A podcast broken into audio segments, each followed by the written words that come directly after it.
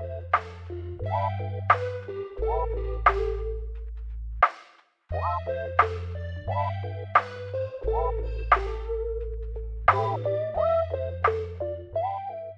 我们是一档关注整个消费生态链的对谈类播客。在本档播客中，我们不仅关注呈现在用户面前光鲜亮丽的品牌本身，我们更关注背后支撑品牌、为之品牌的生态链玩家，比如平台方、投资方、供应链、渠道商、代运营公司、品牌咨询公司等等。每一期呢，我们都会邀请一位消费生态链上的玩家来一起聊聊消费圈内事，也希望通过这档播客能结识更多消费圈内人。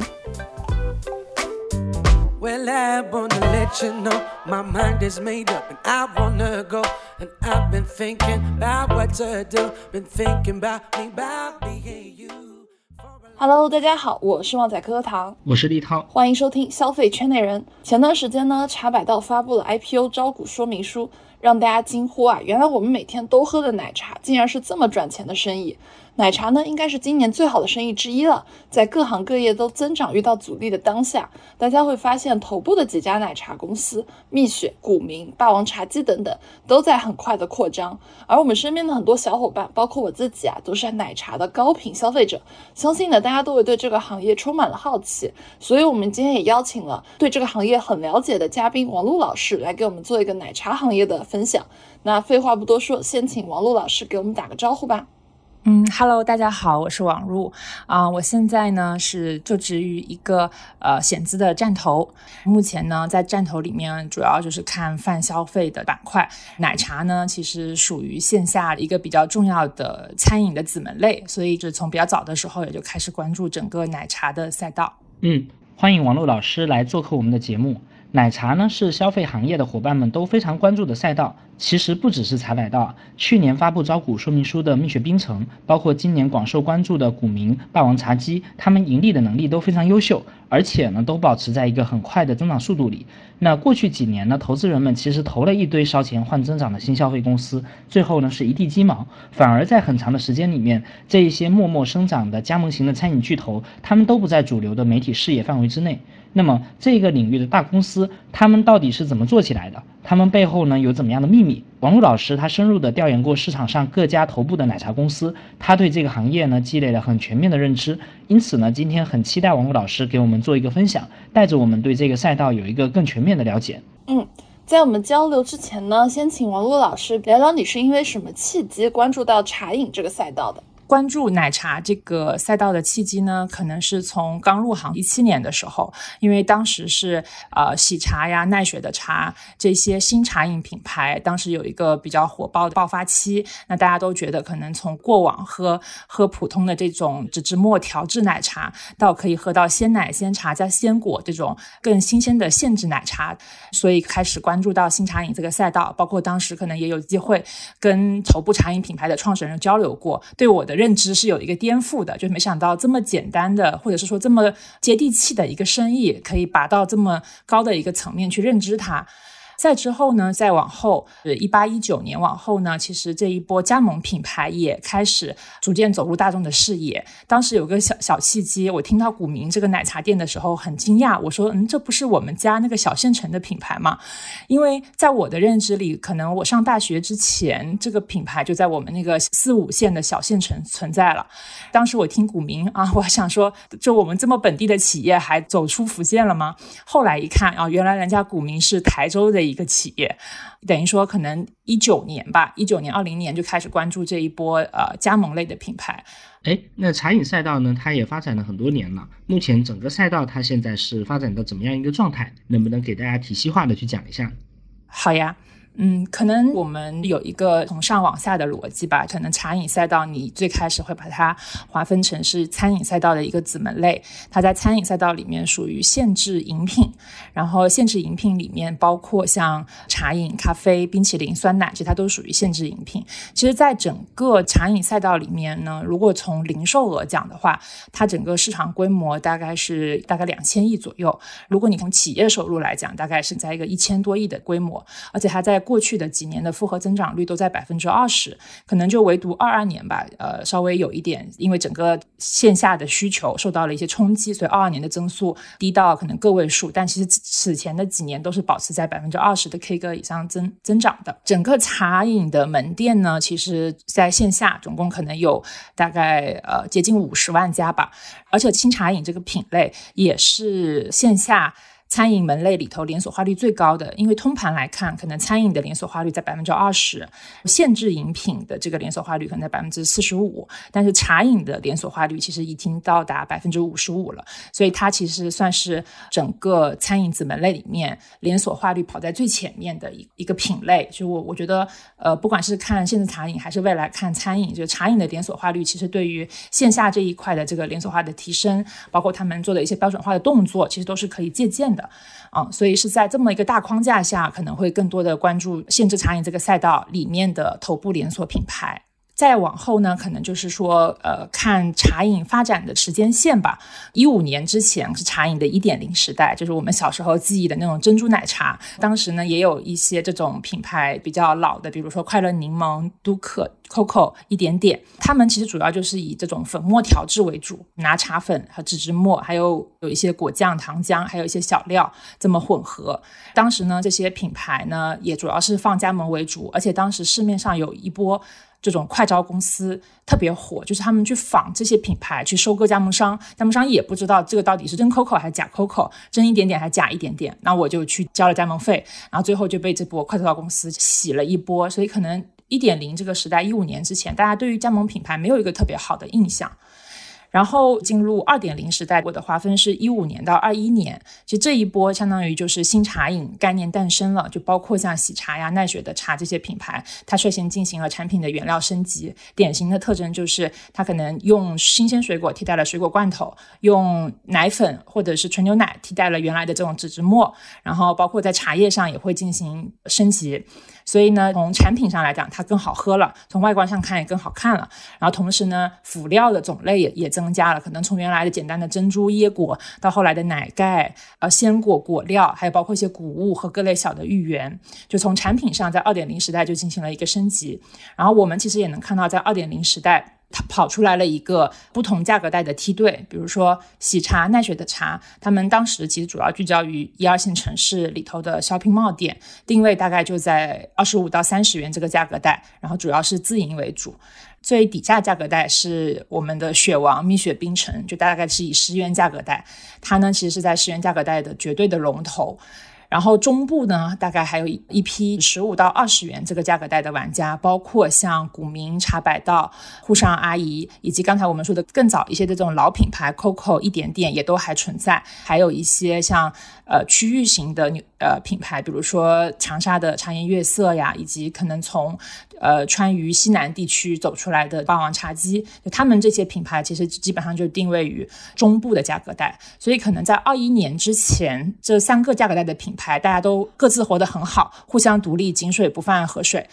再接下来，其实就是进入，我觉得是算三点零时代，标志性其实就是从二二年开始，高端价格带的喜茶、奈雪的茶，他们主动去进行降价。像喜茶，可能从二二年年初就开始说全面调价，三十元以上的产品就基本上不太看得见。或者可能个别吧，然后基本上十五到二十五元这种价格带产品占到百分之六十以上。奈雪的茶也就跟进喜茶去做了这一波降价，所以可能从二二年开始，整体的高价格带的品牌跟中部价格带的品牌的竞争的边界开始变得模糊，价格带开始趋于一致。主要原因还有就是像中部价格带的品牌，它其实在它的。产品啊、渠道啊，包括门店的 VI 设计上，包括产品的迭代上，也进行了升级。所以呢，这一波中部品牌的升级，其实我觉得某种程度上也是倒逼了头部品牌，它选择了降价这个策略。因为如果你不降价，你再要往下沉市场去走的时候，其实你就会遇到中部这一些加盟品牌对于你的这个竞争和流量的分流。这就是我觉得可能茶饮赛道吧，我们从一个时间线上是这么看的三个阶段。嗯，其实刚刚王老师有从一个投资者的视角给我们这样拎了一下，说这个赛道这样一个发展的状态嘛。然后在你说的时候，其实我又想到说，其实我作为一个消费者视角，比如说我第一杯奶茶肯定是小学对面小卖部卖的那种，它有一堆罐子，然后 奶茶店老板给你调一调，就给你拿了一杯，大概可能三四块钱，对吧？我不知道大家是不是以前也喝过那种奶茶，反正我记得我小时候喝的第一杯是那种奶茶，然后还有什么香芋味什么有的没的。对，后来年龄大一点的时候，你就会发现哦，原来还有一点点，还有 COCO，对吧？还有快乐柠檬，这可能是我初中的时候，哎，我们就会去有个小小的消费升级。你会发现，哎，奶茶是十五块钱左右一杯，它可以选往里面加的料啊什么又会不一样，它甚至还能升级，就是比如说我加点钱换成纯牛奶等等。再往后呢，就是喜茶出来了。喜茶出来，当时给我一个很大的震撼是，奶茶竟然还能卖到三十块钱以上。当然是一点零时期的喜茶，当时大家都觉得说喜茶是一个不算便宜的一个茶饮。呃，那我就是直接是从快乐柠檬一点点和 COCO 就直接我又升级到了喜茶奈雪的茶等等这种三十，甚至当时有些品类你加完小料，它可以逼近四十多的。这样的一个客单价，当然这是在二一年左右。然后后来我就发现，他们好像自从喜茶开始打响了降价策略之后，所有的这一类往其他的客单价可以做到三四十的茶饮纷纷降价。然后我作为一个消费者，我的体感就是，哎，我现在自己去买一杯喜茶，会觉得怎么跟。茶百道的价格差不多了，我内心已本来是对他们是有分段的，就比如说茶百道就是应该十几块钱，喜茶就是二三十。结果你现在结账的时候发现喜茶跟茶百道一个价格的时候，我作为一个消费者，我就是开始说，嗯，那我是不是以后可以多点点喜茶了？这。反正是我自己刚刚听王璐老师分享的时候，我自己作为消费者对于这件事情的一个小小的变迁吧。我觉得可能很多我们的听众朋友跟我一样，也是在这上面体感特别的强。还有一个，我觉得也可以跟大家分享一个很好玩的事情，就是在之前呢，我们一开始说像。啊，蜜雪冰城啊，然后古茗这种茶百道这些以加盟为主的茶饮店，其实是在大家的视野之外。包括我们之前也觉得他们可能没有办法做出很大的声量来，但是可能我们当时大部分人的判断都错了。这里面分享一个小的故事，是我之前有一次实习，我的实习同事大家介绍，他说他。不好好做研发，只能回家卖奶茶了。后来才知道，他们家是蜜雪冰城的郑州总代。哇！我现在在想，就是那是很多年前了。然后我现在在想，真的是错过了一个抱紧老板大腿的机会。但当时大家真的就觉得蜜雪冰城算什么？对，当年大家肯定会。看不上这些公司，或者就注意不到这些公司。其实我仔细回忆了一下，我就我们上大学的那段时间，其实一点点是最强的。当时喜茶刚出来以后，我自己还感觉说喜茶它可能开不了特别多的店，但是像一点点这样的业态呢，它可以放非常多的加盟出去，然后开非常多的店。那当时我其实一直感觉说，可能这个行业最后的王者会是一点点，但没想到之后的几年里面出现了像古茗啊，像这个蜜雪啊，就这样一批的公司，而反。而是一点点，它作为一家台湾的公司，包括 COCO 啊，包括快乐柠檬，他们反而一方面是产品的迭代上，他们就做的很少，产品也一直还是在茶粉啊、纸质末啊这种上一代的原料里面。然后第二就是他们门店加盟也开的特别的慢，最后整个市场你会发现非常可惜的就被这些像古茗啊、像蜜雪啊这些公司给全部都抢走了。哇，原来立涛还有就是认为一点点是王者，对，大概是一七一八年这个时间点嘛，因为当时喜茶刚火起来，然后很吸引大家的注意。那那个时间点上你去看的话，第一喜茶的店很少。点点像 COCO，其实他们当时的店在行业里面相对来说算多的。那个时候会有那么一个判断，但是后面觉得非常的可惜，就是因为它原本的优势也没有再持续下去。对，因为这里其实我有听过股民的创始人讲过一个小故事，就当年你说的这个时间点，他们这一波还在做上一代茶饮的这一波玩家聚在一起的时候，老板们就在说，那他们能不能去做像喜茶？这种水果茶，当时大家都说，就是如果给门店上鲜果，大家会赔死。因为鲜果的损耗你其实是控制不住的。他们其实都是给门店去供一些这种粉末类的产品嘛。嗯，那当时古茗的这个老板说：“那那那太好了，那你们不做的话，那我来做。”其实我觉得古茗大概是可能从那个时间点开始沉淀这一波鲜果供应链，包括后来跑出来这些玩家，其实背后也是有一些帮他们做鲜果供应链的这种公司，去辅助他们把产品升级，辅助他们做了一个这种产品的升级。因为有这波升级，他们才承接住了喜茶奈雪的茶教育用户之后带来的这一波喝鲜果茶用户的流量的个外溢，进而他们的门店的流量提高了之后，其实他们加盟商更赚钱，更赚钱了之后，他们这个品牌加盟商的规模才越做越大，所以相当于他们就比原来那一波一点点扣扣要进一步跑了出来。嗯。哎，那我们接下来想请王璐老师跟我们分享一下，就是我们刚刚有追溯了这个行业的发展历史嘛，然后还有发展的几个阶段。那现在这整个行业是一个怎么样的竞争格局？然后接下来你会判断它的竞争又会怎么样发展呢？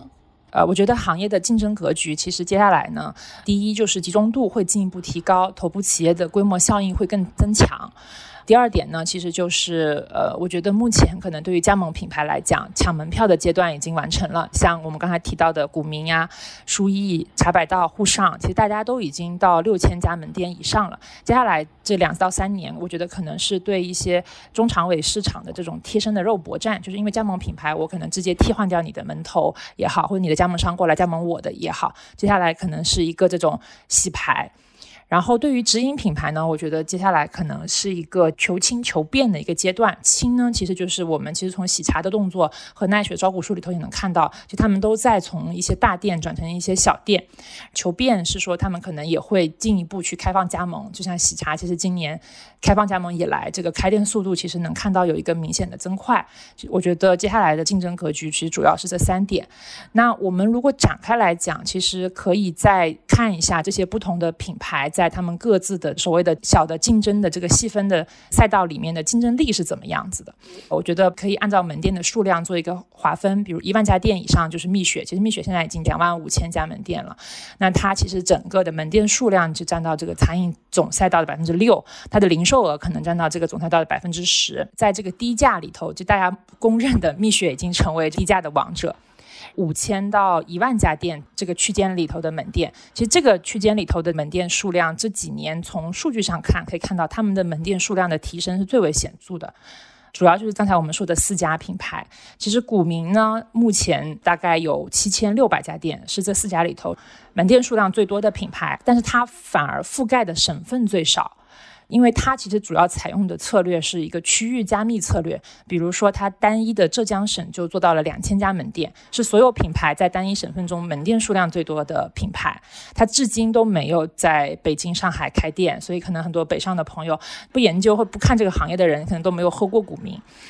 第二是书艺烧仙草。啊，书艺现在它门店数量大概是一个接近七千家、六千八百家这种门店的规模，但是我们能看到，其实它的开店节奏上看呢，最快的是在二零年，它从一九年的比如说可能两千家，直接拔到了二零年的五千家，速度非常快。但它反而在呃二一二二年的阶段呢，开店速度放缓了。我觉得主要原因可能是它的品牌的换新，包括产品的迭代，其实这个节奏会慢于另外几家。再一个就是刚才我们提到的茶百道，茶百道现在大概整体也是一个六千八百家的规模，拓店节奏的话呢，可以看到二零二一、二二都一直比较快，但二三年稍微是有一点乏力。市面上可能有流传的原因是说，它可能过往加盟的管理是这种区域大商承包制，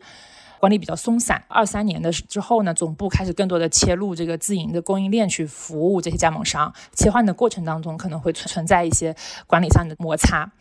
然后茶百道其实也是这三家里头，在一二线城市门店数量布局最多的一个品牌了。呃，因为它其实整个门店的这种门头的升级设计、品牌的这个感知，包括它那个熊猫 logo 的定位，其实整个会定位的比另外三家更贴近我们刚才说的头部的这些直营的一二线的直营品牌。还有一家就是沪上阿姨，也是踏入这个六千家俱乐部之上的一个玩家。它的拓店节奏呢，呃，也比较平稳。目前大概是一个六千五百家左右的一个呃门店数量。在刚才我们说的这四家玩家里头呢，大家的价格带看下来基本在十五块钱左右，书艺会稍微低一点，书艺的杯单价是十三元左右。所以我觉得，就是能从这一些呃两万家以上的蜜雪，五千到一万家的这种第二梯队的加盟玩家，他们其实整体在竞争环境当中，其实都是一个头部加速洗牌、门店扩张，呃比较快的这么一个竞争的节奏吧。嗯，哎，其实茶百道你这边提到就是今年的扩张放慢了，我调研了很多的茶百道的加盟商，这里面还是有蛮多很黑的地方的，这个可能我们放到更后面的时候可以，好呀，呃，我来做一个分享，嗯，对。嗯，然后刚才也说了嘛，就是这些头部玩家集中度提升之后呢，可能接下来像 Coco 一点点、快乐番薯、快乐柠檬这种没有到六千家以上，大概可能在三四千家的这种门店数量的玩家呢，接下来他们可能会面临头部品牌的一一个洗牌吧。就包括像瑞幸现在也有个政策叫带店加盟，就是你本来就是某个品牌加盟商，你带着你的店换我的门头，然后我给你做供应链。对，就这种其实拓店速度会明显加。快，因为相当于跟你玩的玩家都是很熟悉这一套的。再就是呃，还有一个可能竞争环境，我们刚刚也提到了，就是直直营门店，他们在接下来会有一个变化吧，就是包括刚才说，可能可可也说，可能喜茶，你就发现啊，我怎么就花才百道的钱就能喝到喜茶？我觉得匹配它前端做这个价格调整的的动作呢，就相当于它的后端，包括它的门店店型，它可能也会从三百平米这种大店缩减到可能一百平米这种小店，或者这种叫快取店。呃，因为这种小店的话，租金更便宜，人工更少，整个的优异模型更轻，可以匹配到我前端的降价之后可能带来的我的这个 top line 的减损吧。然后另外呢，包括像喜茶，他们现在也在开放加盟，就是因为喜茶它二零二零年的时候大概是七百家店，到二一年和二二年基本上都维持在八百家店左右啊，二二年可能还甚至缩缩减了这个门店数量。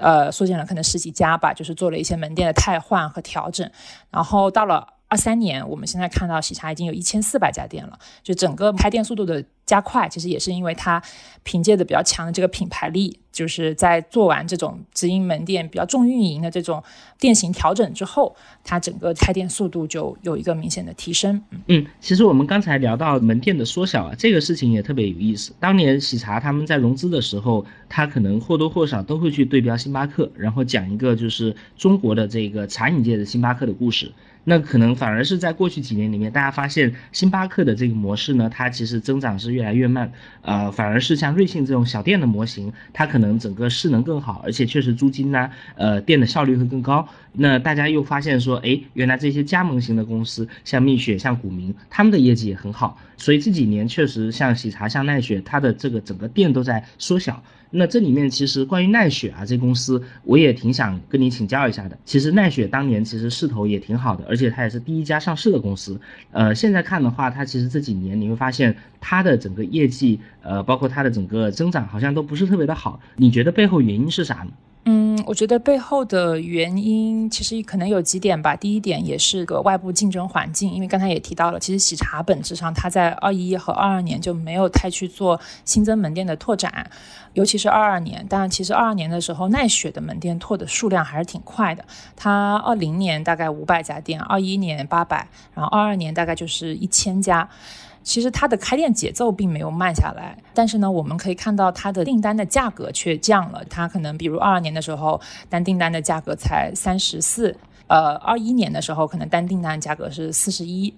其实我觉得这这种单订单的价格降，对于门店的这个收入的影响是非常可怕的。因为其实门店的收入主要来自于你订单乘上单订单的价格嘛。那你可能二二年降价了，你跟随着喜茶降价了，喜茶又是跟随着这个整个相当于被加加盟这些品牌倒逼的降价，就是我觉得外部竞争导致的你的这个整个产品的高溢价没了，单订单价格下降了。然后另外呢，我觉得可能从直营门店上来讲呢，因为直营门店这种呃两百三百平米的直营门店，它依赖的是购物中心的流量。然后其实我们整体在二一二二年的时候，线下流量其实是一个断崖式下降吧，因为某些原因吧，依赖着这种购物中心的这种流量的这种生意呢，其实你就很容易受到整个购物中心的这个流量的变化的影响。但可能类似像其他街边店、街边这种加盟门店，它其实反而可能因为离社区更近。啊，消费者更近，受到的这个冲击反而小，所以我觉得可能奈雪的表现是这两点原因吧。然后还有，其实我觉得可能直观的感受上来讲，大家可能会拿奈雪跟喜茶比吧。奈雪可能比起来在品牌力的这个塑造上，因为我要卖一个可能更高溢价的东西，我可能在品牌力上，我觉得要有更强的品牌力去支撑。跟喜茶之间比较起来，可能奈雪在它的品牌打造上就会更欠缺一些吧。我觉得可能背后的这个可能更隐性的原因是它这个品牌力的塑造可能没有那么的优秀啊。嗯嗯，那呃，我们从另一个角度讲啊，就是其实茶饮品牌呢出现了很多体量很大的公司。那我们来复盘一下，就是这些公司，你觉得他们做对了什么事情？他们各自的核心竞争优势又是什么？我觉得呃，核心竞争优势可能归纳起来就是四个点，就是供应链能力、产品能力、数据化能力和品牌力。嗯，然后如果我们展开来讲。就是我觉得其中的数据化能力其实不用展开来讲了，因为之前立涛在瑞幸的那一期已经讲得很透了。我觉得所有的这种线下的门店，其实大家在现在去上这个数据化能力，其实都是跟瑞幸做一套东西。就是我可能在品类的这种打磨上，我可以用数据化去支撑；在前端消费者发券上，我也可以用数据化去支撑。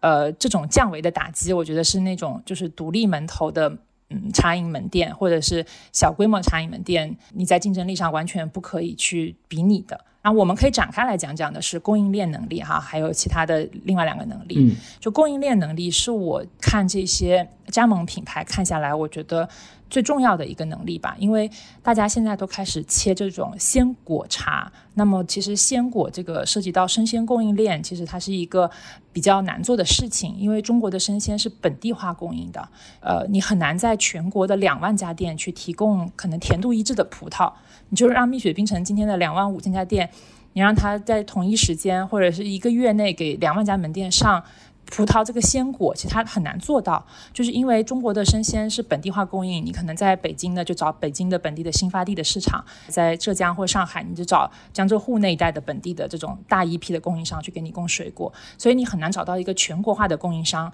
去帮你做很有一致性的水果的供应。再再往下说哈，即使这个供应你能找到，你能以合理的价格采购进来。可能也是一个难题，因为当年手打柠檬茶特别火的时候，大家其实最大的问题是香水柠檬的价格都飞到天上去了，因为可能没太多人注意到这个小的香水柠檬，可能最开始这些柠檬手打柠檬茶的这些玩家他就去采购，后来大家都想上这个品类，都要去买的时候，这个柠檬就一下子卖的特别贵，你就不得不。变成说，我们可能听到有些品牌自己去种柠檬，这个柠檬我可能从嫁接到长第一年不结果，到第二年才结果，我大概要有两年的供应链储备时间，我就能追上你的香水柠檬的产品供应了。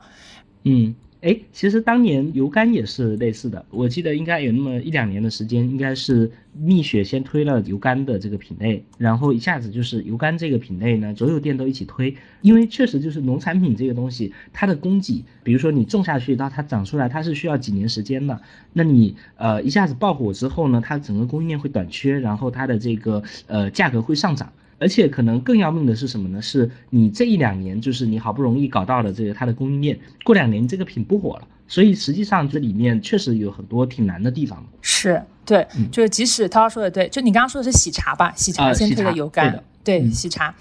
你即使能找到这个货，并且价格还不错的采购进来，另外还有一个问题就是损耗又很难控制，因为鲜果它属于生鲜嘛，你一旦在你的周转的这个。呃，这个时间效率跟这个环节上有哪个地方没有跟上，那你这个油柑或者是你的那柠檬可能就会有这个腐败、有损耗。即使你的这个都都做得很好了，其实你配送给前端的门店，它又是一个问题。因为茶饮门店它店小，然后呢，鲜果可能我又希望是新鲜的，那我就可能希望门店的这加盟商，我就希望我可能一周能收到三次啊或两次这个配货。更甚的，我我希望你每天都给我配最新鲜的鲜鲜果，同时我单天单次的收货量又不能太大，因为门店也第一用不掉，第二门店也可能没有地方去储存，所以怎么给前端门店实现这个配送，其实也是一个在供应链上挺大的难题。这里可以引申一下啊，因为之前比如说。像麦当劳在中国，它在全国开店，那它其实背后就有一个专门服务麦当劳的物流供应商，叫夏辉物流。包括像肯德基、必胜客，就百胜，它背后其实也有一个自己的物流，他们可以实现这个全国化的覆盖，但其实是送不到县级这个行政区这个级别的。然后再比如说，像当年也有一个破万家的这个连锁品牌叫振兴鸡排，它的背后也有一个物流公司叫圆规物流，它可以送到。可能县级这个层面，因为鸡排嘛，振兴鸡排，我们其实在各各种下沉市场都能看到。但它呢，一个问题是它不是冷链，要想做到冷链能够送到呃县级的市场，匹配这些加盟品牌它开店的这些地区，你可能在县城的这种供应商里头，你都找不到，就是可能一一七一八年的时候，你都找不到一个这种呃三方物流去给你供应，所以就必须倒逼的这些加盟品牌，他去自己干这个供应链物流。然后呢，匹配你干这个物流的。活的话呢，你前端的门店其实就是又需要你这个形态密度足够高，它才是经济的。因为如果门店太分散，你给单一的门店要送一个货，就要开非常长的一段距离，其实这个是不经济的。那么前端的门店只有是，比如说我在一个县级里头，我有呃五家店，两个县加起来我可能就是十十家店左右。那么我一趟这个车从我这个省级的仓储运过去，去做每一个这个门店的这个落货分布，就是相当于是。分门店就是一条线，这个排单的送过去，这样的这个配送的节奏才是经济的。嗯，哎，这这其实是不是有点像，就是茶颜悦色一直没有往外特别大的扩张开店，也是因为他们没有解决他们的供应链问题，是吗？呃，我我觉得可能是有一部分是这个原因，但是茶颜悦色的品类它不太偏水果茶吧，它可能水果茶的这个类别比较少，然后它可能更多的还是这种奶奶油茶。呃，所以其实它对于供应链的要求，其实反而没有像这一波水果茶的要求这么高。它没有往外走的原因，我觉得可能跟它创始人自己的选择，以及它其实在长沙用的更多的都是这种直营门店，就是自己去开店拓店的这种模式，以及长沙当地本地人的这个奶茶消费习惯，对于这个品牌的认可度，导致它可能在单一区域加密的这个生意，它可能更偏好，而往外拓的这个节奏上，它可能没有这么着急。嗯，其实呃，水果真的是水果茶这个类目里面供应最难的一个环节。刚才就是你讲的，像古茗，它呃需要自己去做物流、做配送，因此呢，它需要做这个单个区域的门店密度加密，也因此它在区域的扩张上它非常克制。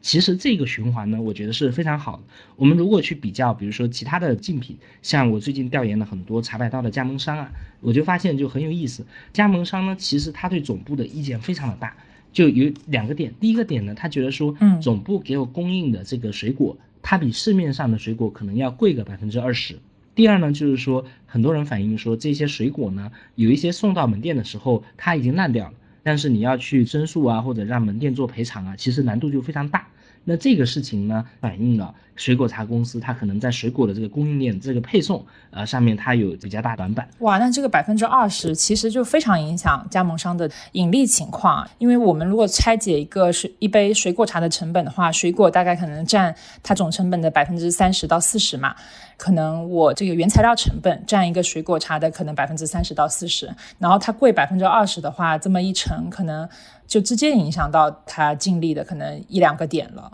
对，是的，所以呃，实际上这个事情特别有意思，因为我们看到茶百道的母公司啊，它非常赚钱，但是如果你去看茶百道的加盟门店的话，其实它是很不太赚钱的。我可以给大家做一个呃数据的比较，比如说一家营业额在三十万的茶百道的店。它可能实际到手是二十万，这个营业额跟实际到手之间的 gap 是，比如说你在这个饿了么、你在美团这些平台上面，你去打营销广告，那你可能要有一些优惠券呐，要有免配送啊，呃，要给平台抽点啊，最后它大概实际到手是百分之七十到七十五之间这样一个区间，嗯，也就是说三十万的业绩，你可能是二十三万的这样的呃到手的收入，嗯，那这个收入扣上各种成本之后，它可能一个三十万业绩的店。加盟商他只能赚两万块钱，那我们比较一下其他的这些公司啊，比如说我举例像瑞幸，呃，瑞幸我们访谈的，呃，像一些可能它都没有那么的一线城市的这样的区域，比如说在一些三线城市的地方，它十八万的业绩，它可能能做到三万的利润。那如果它是直营店的话，它可能比如说呃十八到二十万的业绩，它能做到六万的利润。这个其实利润率非常高。但是你看这个像茶百道，呃，这里面当然有两个点，第一个点就是说它的流量都来自于第三方的外卖平台，所以它要给平台扣点。第二就是说总部的水果啊各方面其实都更贵，耗损也多，因为你是鲜果茶，所以你你比如说烂的东西多了或者耗损多了，其实你这个利润吃掉的就很严重。所以说最后你会发现说它可能实际的利润率其实是很低的，对，大概可能只有七到十个点。而相比之下呢，你看其他的那些像呃瑞幸，它的单店的利润率其实是呃相对还是高非常非常多的。那加盟商也能赚更多的钱，大家对于总部呢也是更感激，然后更认可的一个这样的状态。嗯，其实我觉得瑞幸能做到这么牛呢，其实我觉得跟它在供应链上的这个能力的建立，其实也是很相关的。就是我们刚才其实只讲了这个水果的供应链嘛，那可能瑞幸它自己本身不太有水果啊，它可能更多都是呃咖啡啊、牛奶啊、椰乳这种产品。但这种产品其实它本质是在供应链上也可以做进一步的这个优优化的，因为像像这种就是工业，我们所谓的叫工业原材料的这种成本呢，它其实可以通过进一步，你跟跟工厂去做压价也好，或者你自己建工厂也好，能够去压缩这一部分的原材料成本。就比如蜜雪，其实它，呃，有一个上市公司叫叫嘉禾食品，它其实原来是蜜雪。芝芝墨的最大供应商，但是蜜雪随着它的规模扩大之后，其实蜜雪自己就在建呃芝芝墨的这种工厂。那你想，可能供应商我供应你的市场的，我可能会有一个大概十个点左右的，不到十个点吧，七八个点的这种净利水平。那我如果自己去建了这个工厂，我其实又可以把这一部分净利水平挤出来，挤出来之后呢，我自己可以留一部分，也可以分一部分给到加盟商。然后包括像涛涛刚刚说的瑞幸，其实瑞幸它。种咖啡豆可能倒不至于哈，就是他可能咖啡豆呃买来了之后，他的烘焙他也可以自己做，嗯，包括瑞幸他自己在招股书里也说了，他在福建的平南跟江苏的昆山，他有两个自己的这种烘豆子的工厂。那我理解其实就烘豆加研磨，就是这一套东西我就自己做，自己做我也可以省下来这一部分的这个供应链的这个挤出来这一部分钱，那我就是自己拿，或者说我给到我加盟商，其实都可以。就是我觉得供应链上的这个其实成本的这个压缩，对于这种 to B 型的这种加盟，因为我觉得加盟企业本质上是 to B 嘛，它是 to 小加盟商。对于这种 to B 型的企业来讲，它的这个供应链上的能力还是对它的利润有很大的影响的。对，是的，是的。嗯，当然就是说这个你确实鲜果，呃，鲜果最大的问题是鲜果是一个反规模效应的东西，对，就是它的种植是不太工业化的，所以你量越大呢，你反而可能价格会越高，所以相比之下，其他这些呃，不管是咖啡豆啊什么的，它都会比鲜果要好很多啊。是是，所以我觉得鲜果这个东西难做嘛，其实，但是如果你能把它做好，其实在供应链上这个壁垒还是挺厚的。嗯，对，是的，是的，嗯。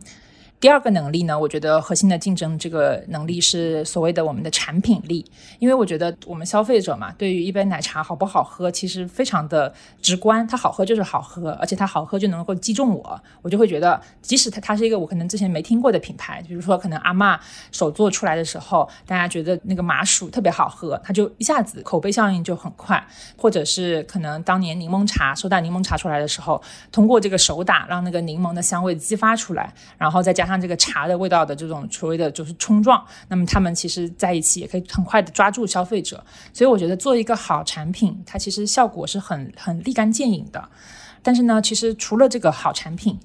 本质上呢，我觉得茶饮门店的核心竞争力是持续做出好产品，或者是叫持续的有这个上新能力。包括涛涛可能之前在瑞幸的那期也说了，瑞幸相比于星巴克，你每年的这个上新的 SKU 数量是是是吊打的。因为我觉得瑞幸本质上它也不是纯咖啡，我觉得它是一个茶饮化的咖啡，就包括可能冰溪生椰，其实它某种程度上，你现在的茶饮门店它的很多产品加了咖啡之后，它也会用一些什么椰奶呀，或者是用一些呃果泥进去做一个。搭配，那么我觉得就是因为在在这个。呃，新茶饮它在产品上绝对的护城河是不存在的，因为你做出来一个什么产品，就是如果你供应链足够强的话，我可以在短期内就超出你的产品，超出你的产品之后呢，我就可以去分享你这个产品的流量。就举个例子哈，比如说最近可能墨酸奶很火，它的这个牛油果酸奶，它短期之内爆火之后呢，单个门店就爆单了嘛，它一天可能能卖出六七千块钱，那这个门店其实就是在 average 里面比较优秀的了。但是呢，可能是因为它这个门店目前还是有限的，单店可以分到的流量足够大。当你去加密之后呢，你的单店的流量可能就没有这么大了。此外呢，如果具备这个牛油果加酸奶供应链的公司，它去抄你这个品类，其实它短期内就可以分享你这个品类带来的流量红利。当然，你这个品类有一个周期，大家不再喜欢了之后，那我就去追逐下一个新品类。但是，可能这种单一品类的专营门店，你就可能会遇到这个流量。断崖式下跌的这种危机吧，所以我觉得有一个持续上新好产品的能力，其实也是茶饮玩家里面一个比较重要的能力。当然，背后可能就是你的供应链的匹配和你的这个团队的反应效率，怎么去追逐这种捕获这种就是短期的流流量品。另外呢，这个上新能力，我觉得本质上其实也是为单个门店带来强的这个复购的，因为大家都不会说，我觉得喜茶的多肉葡萄好喝，我也不会一直喝。它出什么新产品的时候，我还是会去去可能尝试新产品，或者它跟 Fendi 联名的时候，我可能会去买那个联名款。通过这种不断的上上新，本质上它是在拉单店的复购。嗯，再一个能力其实就是品牌力吧。我觉得早期间像喜茶这种直营的门店，他会说自己是敏感之茶，他通过这个门店的装修啊，它的包材，它的各类联名，不停的向消费者去传达我自己的这个品牌调性是什么。就是我觉得可能呃直营的门店它更适合去立这个品牌吧，因为它可能呃前期它需要花很多的精力在那边弄，刚开始也产生不了什么效果，但随着时间的积淀，它慢慢的就能把这个品牌力积累出来。但是我觉得可能喜茶它也不是在创业的第一天说就是我要做品牌啊，因为可能当时它就是一点点的资源，它肯定是投入在最能够击中消费者的产品上。呃，就比如说它可能早期就是拿多肉葡萄抓住你，但是可能在某一个时间点之后呢，它就开始做这些可能更偏钝性的东西。对于直营品牌来讲，它可能就是呃我这个品牌力我要立住。呃，我觉得这一点可能产品跟品牌这一点呢，对于加盟品牌来讲呢，它可能更多的是产品和供应链的关系，就是可能产品还是这个最前面最锋利冲在最前面的，但是对于这种加盟品牌来讲，后面钝性的这个东西，就是我要去打磨我的供应链能力啊。哎，那我们其实接着刚刚讲的那个话题啊，我还有一个。我比较关心的就是，我们既然发现这些奶茶公司这么赚钱，那如果我要开一家像古茗啊、茶百道这样的店，我大概需要投入多少钱？然后每个月又能赚回多少钱呢？嗯，这个其实就是我们所说的优异的拆解嘛。刚才涛涛其实也有提到茶百道的这个优异。举一个更平均一些的这种门店情况的话，你你可能开一家奶茶店，你大概前期装修、加盟费、购买品牌给你提供的设备，包括可能或有的这个店铺转让费这种，加起来可能大概是一个三十到四十万水平的这么一个投入。然后呢，你的这个回报呢，其实就是来自于每个月的销量，然后以及。算下来，你最后能够到手的这个 EBITDA 是是多少？大概我们看下来，平均一家这种加盟品牌奶茶店，它每天的日杯量大概是在三百五十杯左右，乘上比如客单价十五块，那它就是大概五千左右的日销，月销对应大概就是十五万、十六万左右。然后毛利水平平均大概会在百分之六十五，当然这个六十五呢，可能刚才涛涛说的实收上可能会有一一定的差异，因为你如果大量的订单是来自于外卖平台的话，外卖平台整个这个抽佣分佣体系，包括优惠体系也会分走你大量的在毛利层面会有减损。然后呢，在外卖配送，可能你单独还要支付可能十到十五个点，店租可能大概十五个点，人工十五个点。我们可能说一个这种这种比较正的数好记哈。然后水电杂费可能五个点，那最后你可能 EBITDA 就剩大概十五个点左右，十五个点对应十六万的月销，大概就是每个月到手能有个两万左右。那么如果对应你十三十万的开店的投入，那我整个投资回收周期就是十五个月。一年多、一年半左右，嗯，当然，我觉得这个水平可能是一个中等水平的一个门店。那随着你的门店的选择，比如说你可能选择在一线城市的更好的流量的这种街区，可能我的这整个单量，呃，也会提升。那么我可能如果是在一个四五线城市的这种呃县城里面，我的单量可能就会下降。但随之匹配的也是我店租和人工有呃相对应的不同的这个差异。我们之前反正看下来，三四线城市的门店其实更赚钱，就一线城市的 EBITDA 可能只有十个点，二线可能十十四十五个点，但你到三四线可能就有大概二十个点这种水平。嗯，对，是的，是的，这个一方面也是可能竞争会没那么激烈，然后人工啊、租金啊都会更便宜。它的业态呢在当地又有独特性，所以说它反而收入是没有下降特别多的。呃，确实你会观察下来会发现，好像一些下沉的品牌，它在下沉市场里面会更好一点。对对。嗯，就是刚才说的，我们这个优异可能随着这个价格带的定位的不同也会有变化。比如说，可能蜜雪它客单价大概是在七八块钱左右，相当于是刚才我们所说这种加盟品牌的一半。砍掉了一半之后，它的单量其实会提升不少。就是可能蜜雪平均下来，呃，单门店的日单量可能有五百单，相比刚才的三百五十单，其实有个不少的提升。那它的月销可能大概就是在十万块钱左右。嗯，因为可能蜜雪这个人群更多是到店购买的，所以它的外卖占比低。然后外卖占比低呢，其实你反而在优异模型上会更优于这种外卖占比高的这种门店，因为其实外卖这一块的这个配送和抽成会吃掉不少的利润。嗯。对，哎，这个点我要补充一下，呃，我觉得蜜雪呢，它外卖占比低有两个点，一个是它的密度很高，蜜雪它经常大家会看到，就它可能一条街要开两个店的。或者三个店。第二就是它的客单价低，所以对于消费者而言，你要在平台上买外卖的话，你再加上那个配送费，可能你配送费就已经够得上一杯蜜雪里面比较便宜的 SKU 的价格了。所以很多的消费者呢会有动力到店来购买。你这边提到说蜜雪外卖占比大概百分之十五，这个是一个非常健康的一个数据。其实对瑞幸来说也是的，瑞幸它也是这个鼓励消费者到店消费，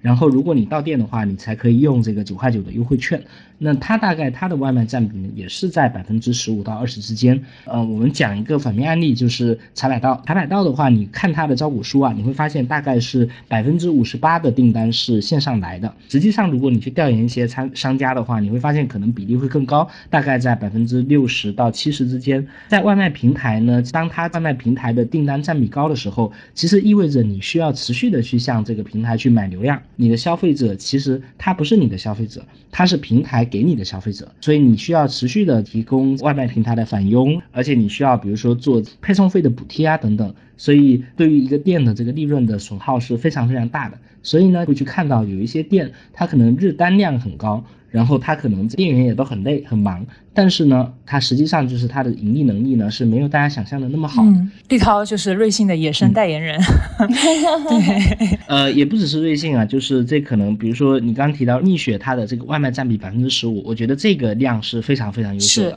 就是包括我不知道这个是不是可以关联起来，去这么理解，就是它九块九，大家觉得它二季度跟库迪打价格战九块九，其实会消耗一些它的这个盈利性嘛？但最后发现其实盈利。性还提升了。后来看说分析是九块九吸引大家到店购买，所以它的这个外卖的比例降低了，然后外卖配送的成本就是节省了，就反而它的那个盈利性单店的盈利性提升了。呃，对它这个我算过啊，就是说。呃，瑞幸它的这个外卖配送呢，它是收费的，但是如果你实际去算的话，它的外卖配送应该是亏钱的。嗯，对，也就是说，我外卖配送多的情况下，呃，我虽然多收了一笔外卖的配送费，但实际上我可能亏的也多。我通过九块九，因为我九块九这个券呢，我会有一个先决条件，就是说你必须要到店购买，你才能用这张券。那这种情况下是降低了这个外卖的比例。对于消费者而言呢，他也实打实的收获了便宜。当然，就是说还有一个很重要的前提，瑞幸的店呢，它都在写字楼的附近，嗯，它一般在写字楼的楼下，或者说呃写字楼旁边不太远的地方，所以它的场景呢非常的明确，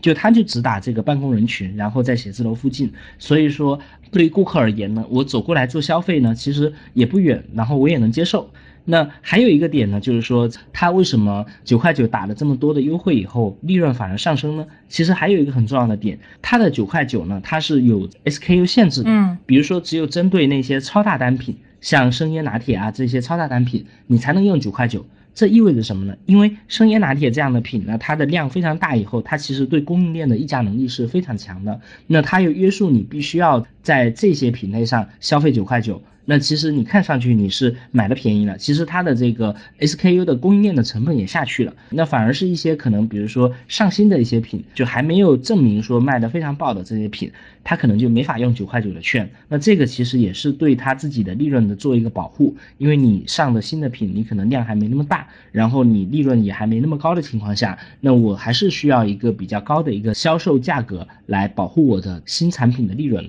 哇，就感觉好精妙啊！我也觉得，就我可以定点。对，所以真的非常有意思。确实，他那个财报出来以后，超出大家所有人的预料。你如果仔细去猜一下的话，你会发现，看上去，呃，它是优惠了。而且实际上消费者也得到了优惠了，但是呢，瑞幸它其实反而它是赚钱的。那这个我们可能又要做一个对比啊，就是还是拿茶百道来说，因为前面我们其实讲到茶百道它大概百分之六十到七十的订单是呃外卖平台来的，那么你在外卖平台上你卖一单，实际上你的到手率可能只有百分之六十五。这个意味着什么呢？我举个例子，比如说茶百道的平均客单价是十六点五块钱，十六点五块钱乘以百分之六十五，大概也就十块钱出头。那实际上商家我到手真正一杯奶茶，我拿到的也就是十块钱出头的收入，跟我瑞幸的商家拿到九块九，其实量是一样的。但是呢，对于茶百道的消费者而言，我付出去的是十六块五。所以我实际上没有得到优惠，看上去商家拿到的钱是一样的，但实际上消费者的体感上，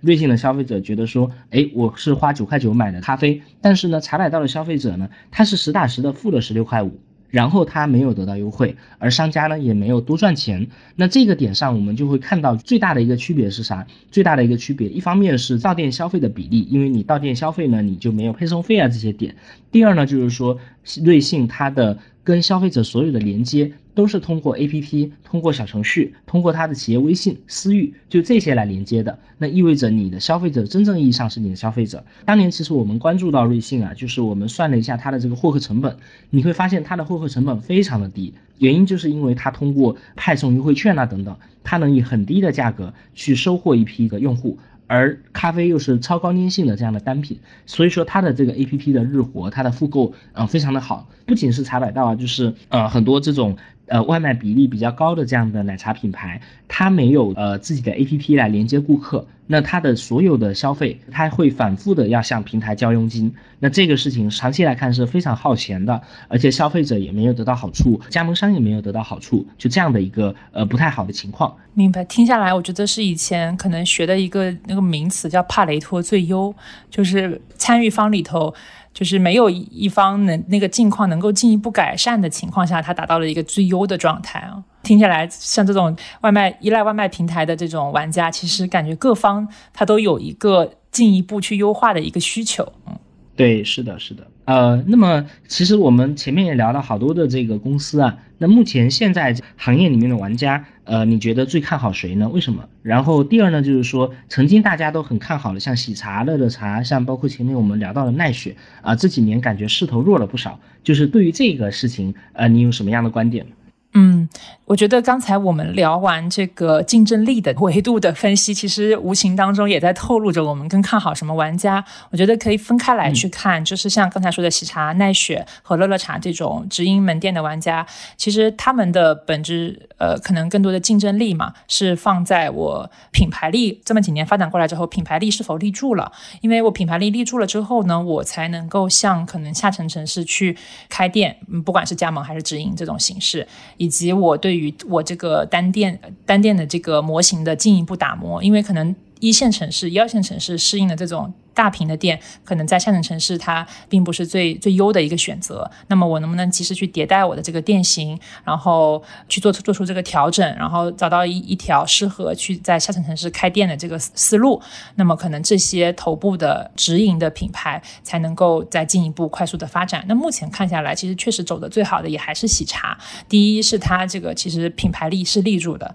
因为我之前听过个小故事，好像是在山东的哪里，因为底下的这种。地级市或者是县级市他没有喜茶，然后中间有就会有就是叫滋生吧，还是催生了一个这种喜茶代购的生意，就是会有人往返于呃地级市和县级市之间，帮这个县级市集单之后去地级市买喜茶。我觉得这其实就是一个品牌力非常好的一个体现啊，就是我我这个年轻人可能刷小红书或者是怎么着，大家知道了这个喜茶会追逐喜茶，我可能去到这个城市，我尝试过一次之后，我回到我的县级市，我还想喝，那它就催生出来这种代购，就这就是品牌力的一个很好的体现。那基于我觉得这种直营品牌，其实它背后钝性的这个嗯更强有力的这个支撑力是是品牌力的话，那我们在这里头去挑品牌力最强的其实是是喜茶。呃，如果是回到加盟这个大摊子里头来呢，就是两类，一类是这种偏工业原料型的这种玩家，可能就不太碰鲜果茶的这种玩家。那我觉得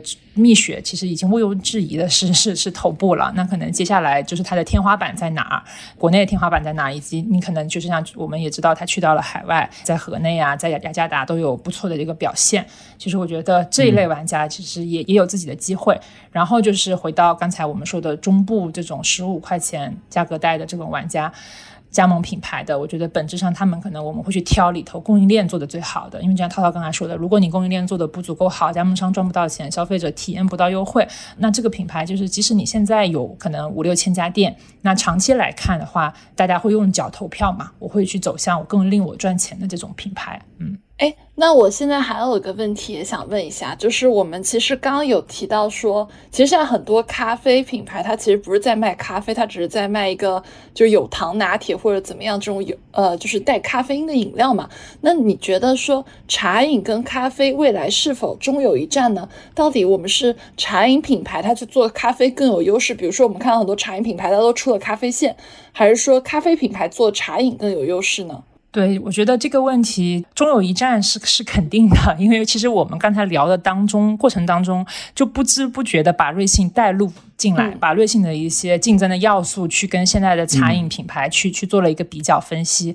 所以我觉得肯定是终有一战，但是到底是这个谁更有优势呢？其实。你如果从现有的现状上来看，那确实好像茶饮品牌做咖啡的这种声量更不大，就包括之前喜茶也推出过咖啡，然后现在其实你看它这个品类慢慢的又又又边缘化了一些，包括可能线下的这些其他的像 COCO、古茗、茶百道，他们也有咖啡线，但好像都不是卖的比较火爆。但反观可能像瑞幸，它推出的一些饮料化的咖啡，冰溪深椰拿铁也好，厚乳什么。其实反而在它的这个品类里更有声量，但这这可能是从一个现状去去做分析，就是其实未来看呢，说实话，我现在也不是有一个很明确的答案，但是我觉得就是茶饮和咖啡的这个人均杯量上来看呢，咖啡现在人均杯量大概是三杯，茶饮是二十杯，所以我觉得这个整个这个咖啡的或者是说有糖拿铁这一块的这种。咖啡的消费量呢，未来还会有会有进一步的提升，所以单独来看，其实我觉得对于咖啡品牌来讲，这个天花板还是我觉得更高，看起来，嗯。但对于茶饮品牌来讲呢，他们如果要去做咖啡，其实我觉得目前的供应链支撑其实也是有这个基础的，因为对于茶饮品牌来讲，你要做咖啡的话，你可能要在门店去上咖啡机嘛，但上一套咖啡机对于整个链条上的人来讲，加盟商他要加增加这个。资本投入，他也不是那么愿意，所以我觉得你能够给到你的加盟商一些好的去还原咖啡风味的这种供应链是是很关键的。就像古茗，可能他现在推出的这个咖啡，他就没有在门店是咖啡机，他直接用的是这种。呃，咖啡的冷萃液，因为它自己有冷链，我可以把它把这种冷萃出来的这咖啡液，通过冷链运输的形式运到门店。那这个过程当中就不会存在这个咖啡风味的损耗。那么你在用咖啡液去做配这种牛奶啊、果泥这种去做调配之后，其实这个风味没有减损。我觉得这一点是是比较对于茶饮品牌来讲，你去做咖啡比较有吸引力的。嗯嗯，对，当然就是说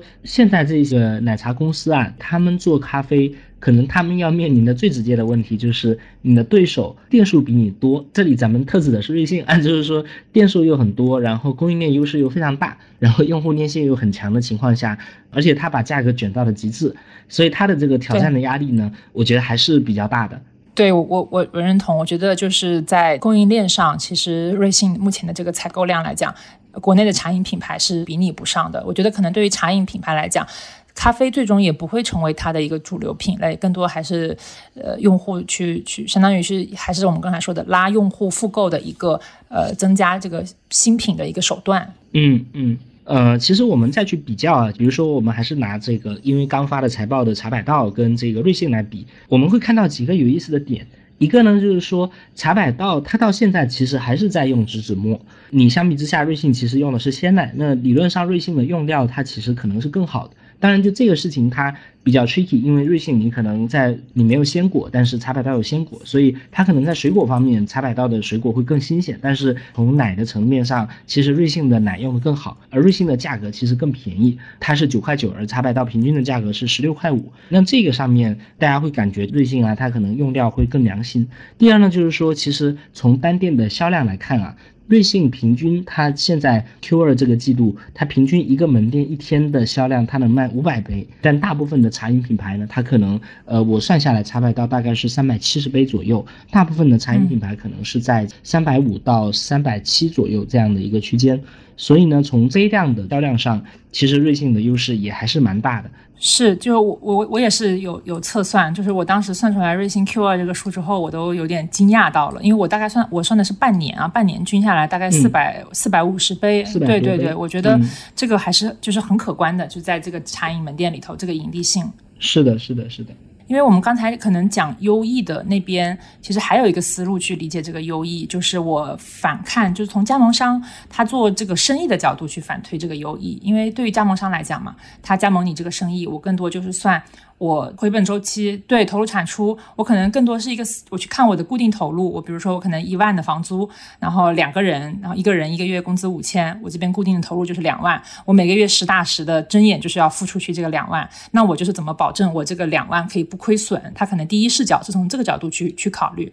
那如果用两万去反推这个毛利的话，那我大概每天的毛利就是每个月四万，日储备量大概就是八十八杯。那对于加盟商来讲，他可能一天卖一百杯左右，我就可以基本打平或。的微微盈利，那我们刚刚说的，它如果卖到四五百这种情况的话，它的盈利性就是非非常可观的。嗯，然后我们其实瑞幸它给它的合作门店的这个策略也是这种毛利分成的方式，它设的门槛就就是两万，两万以下。这个毛利都是你赚，你赚走两万以上，我再来跟你进行这个超额累进的这个分成。比如两到三万，我分你百分之十；三到四万分你十五，那更往上我就分的更多。门槛的这种设设置，我觉得也是非常符合加盟商这个心态的，就是你你赚我。就是品牌，你要分走我的钱，那你是在我能够保证我基本盈利的情况下，往上赚的越多，分你更多。我觉得从如果我是一个加盟商，从体感上来讲，我会更偏好这种分成的方式，而不是可能你就直接从我的收入里头去扣这个流水。哎，这个还真的是，就是呃，比如说我们 还是拿茶百道来说啊，茶百道它是这样的，它是呃，我原材料直接加个百分之四十五左右，然后我卖给你这些加盟商。那对于这些加盟商而言呢，他会觉得说你就是来加价收割我的，所以他会去比较，就是你的供给跟市面上的供给的价格的优势。结论是他们会觉得说这个你这个东西会比市面上的贵。比如说奶沫，我们拿奶沫这个品类来说啊，就是它可能一箱你在茶百道采购你要四百块钱，但是你在淘宝上如果你能找到对应的这个品，就是因为可能淘宝上会有很多的奶沫，你找到对应那个品，你只要花三百块钱，你就能采购到。比如说水果。因为这些东西其实它没有那么强烈的区别，但是大家会感觉说你茶百道怎么把价格加的这么的高，比市面上的还高，他就会有动力去啊少采购，或者说有动力去不太用这个店里的东西。对，那这个它会导致就是你加盟商跟品牌之间你持续是一个对立的关系。而相比之下呢，瑞幸它可能在原材料上它的加价其实非常的少，它更多就是去赚加盟商这个毛利的分佣。那这个事情上，其实对于加盟商而言，大家会觉得说我跟品牌利益是更一致，然后更加站在一起的。嗯，那我最后呢也想问一个。我们很多听众朋友们听完会很感兴趣的问题啊，就是我们现在有说，包括我们刚刚有算了回本周期啊、到手利润等等。那现在我们去加盟奶茶品牌，还是一个好生意吗？这个过程中有什么坑，我们需要去避免呢？嗯，我觉得这个现在加盟品牌，我觉得大家还是要擦亮眼睛啊，要挑选可能真正有供应链能力和加盟商运营能力的品牌方，因为呃有供应链能力的这种品牌，它才能够给你提供一个比较好的一个进货价格嘛，就没有刚才涛立涛说的这种，我可能在市面上能够平替的情况下，我还加这么多点给你。另外呢，就是嗯。对，要挑选品牌方能够给到自己一个比较好的操作的 SOP，就是你的你你招的人员进来之后，品牌方比如说能够帮忙你培训也好，或者是在门店的操作指引上有一个呃非常完整的这个 SOP 的流程指引也好，特别是小白加盟商啊，在一开始做这个门店运营的时候，会有一个这种标准化的指导，他就能够避开一些这种坑，嗯。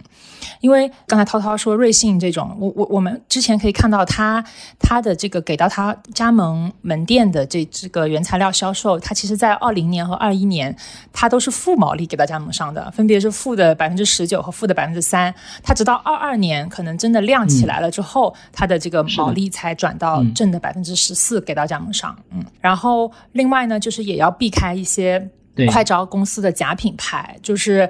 有比较逗的是，你比如茶颜悦色，它不太出这个湖南嘛，可能至多就是往外走到一些像武汉呀这种地方，然后就会有一些这种仿茶颜悦色的这个快招公司放一些，比如茶颜观色这 这这种假品牌啊，就是大家要擦亮眼睛，避免这种品牌。但我觉得现在可能不至于了，因为现在的就是加盟品牌该跑出来的体量大的已经跑得非常起头部了。其实你自己去大概。看一下哪些品牌是在五六千家店以上的这种品牌，稍微能够避开一些坑，嗯。然后我觉得第二点就是你得找愿意让加盟商挣到钱的品牌方。第一是他有没有能力让你让你挣挣到，第二是他愿不愿意让你挣到。就是其实有一些品牌方嘛，他。有能力，他也不把这个利润放给你，他更多是留在自己的这个供应链里头。我觉得就是之前我看过股民的创始人王云安跟应该是叫小马送的一个对谈的一个文章，他里头说他们股民当年在七十到三百家店这个阶段。他把货物价格打到很低，只有八个点的毛利。就我理解，这个八个点的毛利可能刚刚好够覆盖他们物流配送成本。然后他当时就是说，他收住了对于这个利润的想法，无论是货物的利润还是加盟商的利润，因为他觉得那个阶段更多是就是要先帮助加盟商先做起来。所以我觉得他从他这个对谈当中，你能够感觉到他是一个有利他思维的这么一个这个品牌方。所以，所以大家要找这种愿意让加盟商挣到钱的这种品牌。然后除了品牌之外吧，我觉得就是刚才我们也提到，你加盟这个品牌，你选的这个城市也很关键。就是一二线城市反反而不如三四线城市赚钱。然后因为一二线城市房租、人人工什么其他的这种隐形的成本都很高。然后再一个呢，就是可可能加盟的时候，我们也会去选这个城市密度，因为一般品牌它在。单个城市吧，它都可能会有一个一到三公里的这个叫排他保护，就是我尽量不就自己的门店别吸自己门店的流量。但这个东西我觉得是无法避免的，因为当这个门店密度加高到足够高的时候，呃，一定会有这个流量的这种稀释的。所以呢，我觉得你这个时候选呢，应该去选那种我可能在单一区域已经验证，呃，门店密度足够，但是呢，我可能在外区其他的省份，我又才刚刚开始做这个外区的。底下的三四线城市，可能我觉得是一个比较好的点位的选选择，因为这种时候它已经验证了，它在单个区域的门店密度能够做大。现在加盟进去，你可以伴随着它在这个地方成长起来。那你到时候可能，比如说最开始它在这个省只有一百家店的时候，你就做进去；等它在这个省有两千家店的时候，你大概可能也有一个十家店的这么一个放放大的这个伴随成长吧。嗯，再一个就是，嗯，可能就不是说加盟加加盟奶茶品牌，我觉得加盟生意本身它就有一定的这个风险，因为我我聊过一些加盟商哈，我觉得其实聊下来，嗯，大家真正赚大钱的还是在头部的，可能百分之三十，就是那一些。呃，真正懂这个线下，会愿意去躬身去线下去做这些很细节的事情的这种人，他慢慢慢慢积累起来，他可能基于这个品牌，在这个地方，他可能就有一些呃，就是十家二十家店，然后呢，他也更运营运营起来更有规模优势，然后这种加盟商可能是挣大钱的。可能中间还有百分之三十是赚一个小钱的，我可能就是赚我自己单个加盟商的一个呃人工工资吧，算我自己给自己挣了一份工资，就是中间百分之三十，然后还有尾部百分之三三十呢，会因为各种原因赔钱，就包括你可能选址。有选址失败啊，然后呃，或者是选到这个地方，呃，因为你不清楚这个转让费是不是公允，你付了过高的转让费，那你会拉长你的这个投资回本周期，包括可能还有一些其他的线下的经营的一些门门道道。就是我觉得线下这个生意它看似没有什么门槛，但是你真正要做好，其实方方面面的都是要照顾到的一些点和一些更接地气的一些。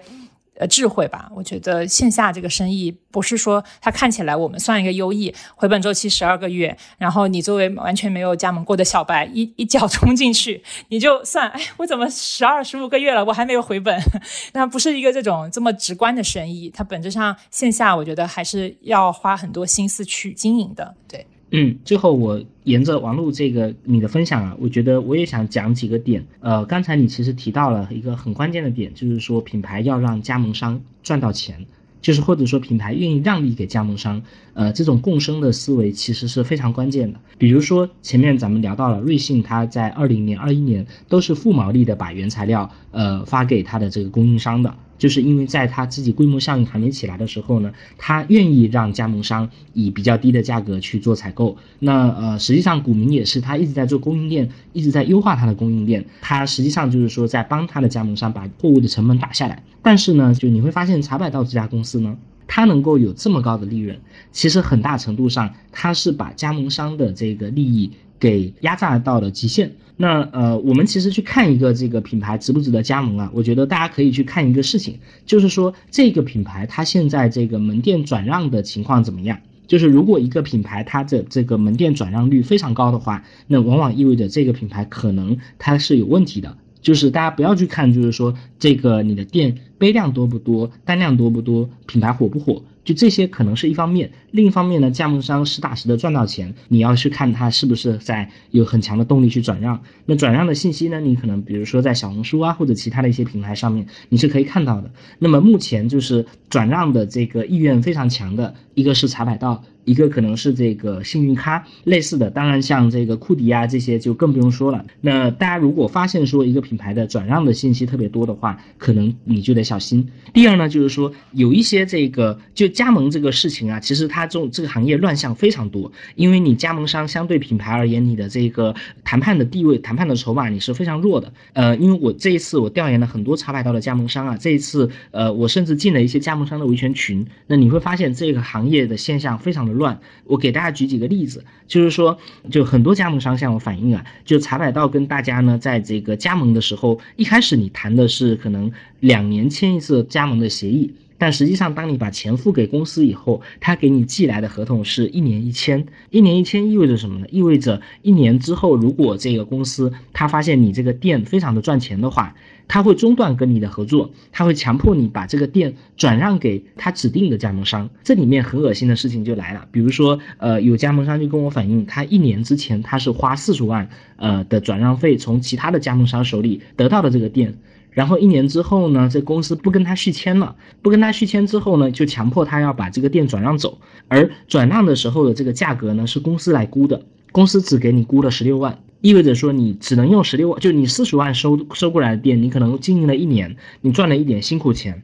然后现在要你十六万转走，而这个事情呢，其实加盟商对于这个品牌而言，你的谈判筹码非常的弱。第一呢，他不让你做，你其实就没法做。那这个时候你有两个选择，第一个选择是你直接关店。直接关店的话，你前期可能投入的设备啊这些东西全部打水漂。第二就是你加盟其他的品牌，但是你加盟其他的品牌的话呢，你可能你重新要装修门店，重新要采购设备，你可能又要花三十万进去。那对很多人来说，可能做了一年下来，他心也累了，他也不太敢再去做投入。第三呢，就是说你也不愿意转让这个门店给茶百道指定的加盟商，那你就直接把这个店面给转转走。比如说你这个店面如果还不错，你是一个呃地铁口的店，你是个学校里的店，你可以直接把店。转走，但你会发现说，你直接转店的话，可能你能拿到的钱也就是十六万到二十万。那这个就意味着你就必然是亏损。所以说，大家在选择加盟的时候啊，一定要去很详细的了解这些事情。比如说，公司它跟你签约的时间，它是几年一签？它如果是一年一签的话，往往这里面大概率会有很多的问题。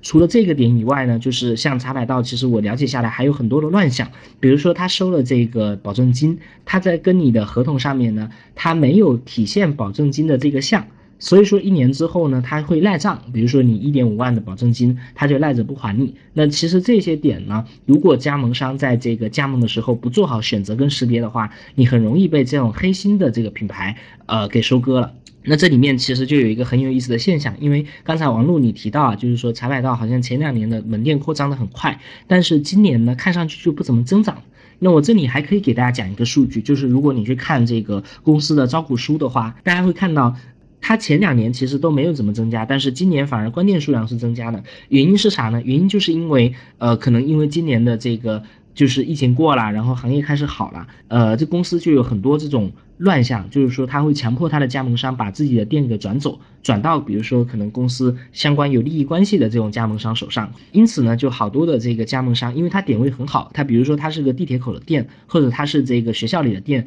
他可能一气之下他就转去加加盟其他的品牌了，或者说他就一气之下就直接不做了。所以说我们看到今年 Q 一啊，它的这个关店率是在提升的。那其实如果我们沿着这条线去往后再去挖一层的话，你会发现这个公司呢，其实它的这种乱象非常的多。而这些事情呢，一定是大家要非常谨慎的，就并不一定说这个品牌很好，这个公司好像声量很大，营销做的不错，然后这个看上去订单很多，它就一定能帮你赚到钱。嗯，其实这里面的坑远远超过大家的想象。所以呢，就是说，呃，大家一定是，呃，做加盟之前要做好选择，然后，呃，要去识别好，否则很可能你忙活了一年之后，你会发现不但赚不到钱，反而甚至你要亏十几万，那这个到时候就非常的痛苦。所以这个是我在节目最后，呃，给大家做的一个提醒啊。虽然有一些品牌可能品牌看上去比较大，但是呢，就是你去看它的这个公司的这个文化、公司的价值观，呃，看他愿不愿意让加盟商赚到钱，这里面呢，其实差别会非常非常的大。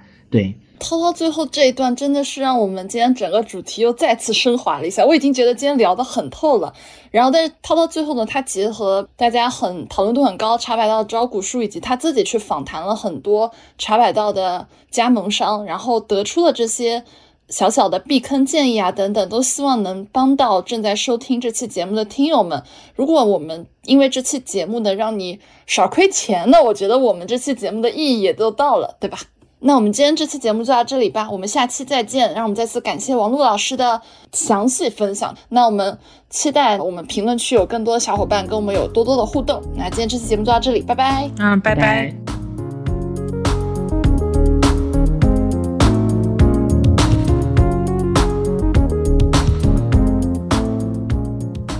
感谢收听到这里，本节目由内容最好玩的播客厂牌宇宙电波出品，希望成为您居家、旅行、通勤、睡觉时的好心情、好伴侣。点击订阅按钮，不错过我们任何一期的更新哦。如果你想要加入我们消费圈内人专属 VIP 社群，欢迎添加微信“旺仔颗颗糖”，也就是“旺仔颗颗糖”的拼音缩写，备注您的昵称和职业，更快通过哦。让我们下期再见，拜拜。